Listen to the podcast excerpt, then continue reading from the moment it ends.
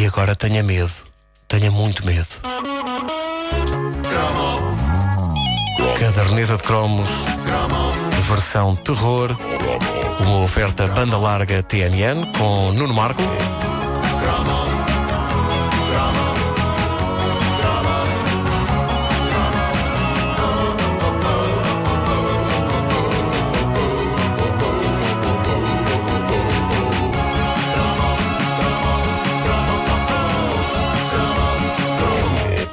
Os anos 80 foram riquíssimos em fitas de terror que nos levaram a confrontar os nossos mais profundos medos e a partilhá-los com os nossos colegas e amigos em cassetes VHS.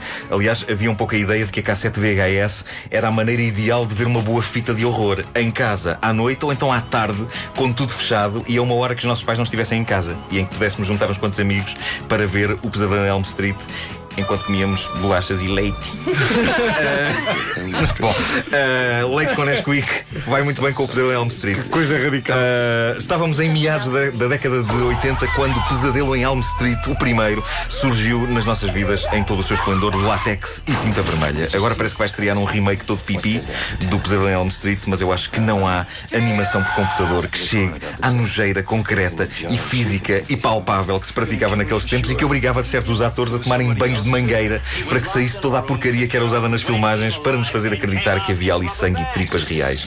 Eu vi o filme com um grupo de colegas meus do secundário e aquilo mudou as nossas vidas. Para já, terá sido o primeiro filme de terror que eu vi na minha vida de uma ponta à outra sem desviar uma única vez os olhos do ecrã.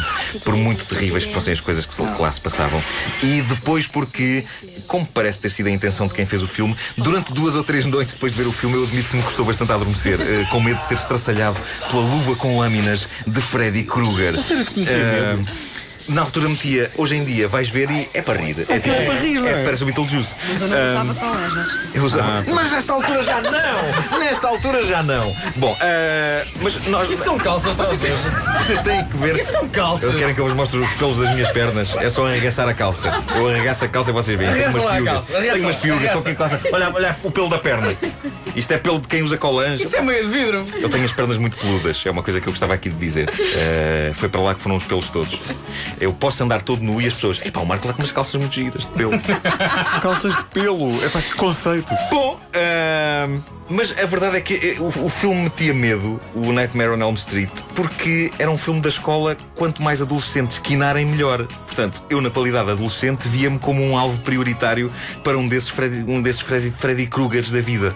O filme tinha cenas inesquecíveis, como aquela em que um jovem, penso que era o Johnny Depp, que é sim, sugado, sim, sim, sugado o Johnny para Depp dentro. entrou no É a estreia Depp. dele, é a estreia dele. possível, não muito. Uh, ele é sugado para dentro do colchão da cama para depois ser disparado para fora sob a forma de litros e litros de sangue em direção ao teto. Ou então aquela cena em que a mão de Freddy surge no meio de um banho de espuma de uma jovem. Ai, uma Uh, em suma, aquela malta queria de facto dar cabo dos nossos momentos de relax. Seja na cama ou na banheira. Eu acho que essa cena em que a luva com lâminas surge no meio de um banho de imersão cheio de espuma fez mais pela poupança de água do que todas as campanhas que se fizeram depois para as pessoas tomarem duche e fazerem xixi na banheira. Bom, ah, o que eu sei é que. Ou no Poliban. O que eu sei é que a experiência Pesadelo em Elm Street foi tão marcante para mim e para um dos meus colegas, eh, o Mário, que depois de vermos o filme começámos imediatamente a trabalhar naquilo que achávamos nós ia ser o Pesadelo em Elm Street português.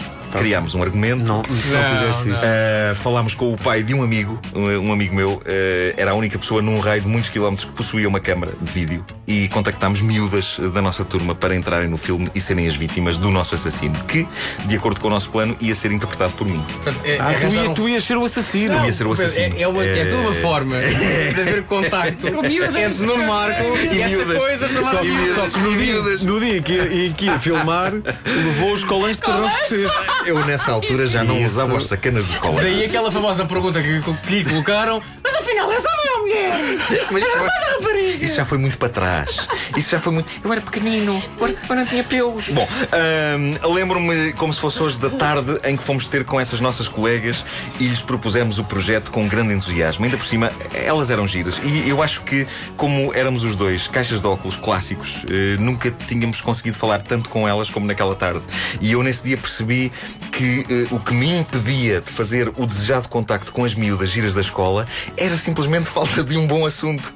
Agora que eu penso nisso, e apesar de na altura eu achar que isto ia ser a coisa mais importante da minha jovem vida, de facto todo este projeto para rodar um filme de terror não foi mais do que uma maneira de, na pior das hipóteses, conseguir falar com miúdas giras e, e na, na, na, na pior era isto, e na melhor era convencê-las a entrar no filme e dessa forma poder vê-las nuas. Se elas aceitassem fazer cenas Mas em que são havia atacadas cenas- pelo assassino no banho. Então, foi o homem que escreveu, Havia, claro que havia, havia cenas com a vida Havia, havia cenas E a no banho. mãozinha era do assassino. Era a minha.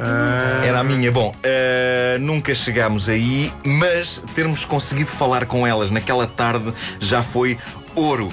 Ouro! Meus amigos, por muitos anos que vivo, eu não me hei de esquecer da maneira espetacular como correu a apresentação do projeto a estas nossas duas colegas. Já tínhamos coisas escritas, já tínhamos esboços desenhados e isso deu alguma credibilidade à coisa, mas o que me recordo mais da conversa é o que uma delas disse depois de lhe termos exposto a nossa ideia, histéricos de entusiasmo. El- Elas ouviram aquilo tudo e uma delas diz: Mas vocês vão fazer isto para quê?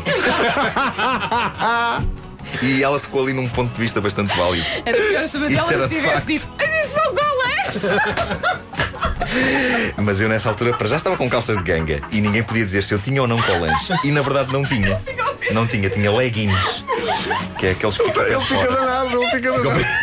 Pé- Ficam ao pé de fora. Eu estou contigo, Nuno. Eu estou contigo. Eu estou interessado na história Jogava- do jogava com os colãs. Não, não, não, não. Jogava com os Não, colãs. não, não. Eu quero saber é a história. Deixa-os. Deixa-os falar de colãs. Há neste estúdio o único homem que não tem colãs é para vocês. Quando ela me diz, mas vocês vão fazer isto para quê? Era de facto a única coisa para a qual eu não tinha resposta. Talvez por isso a única coisa que eh, me ocorreu responder-lhe foi: Então é pelo gozo. Pelo gozo.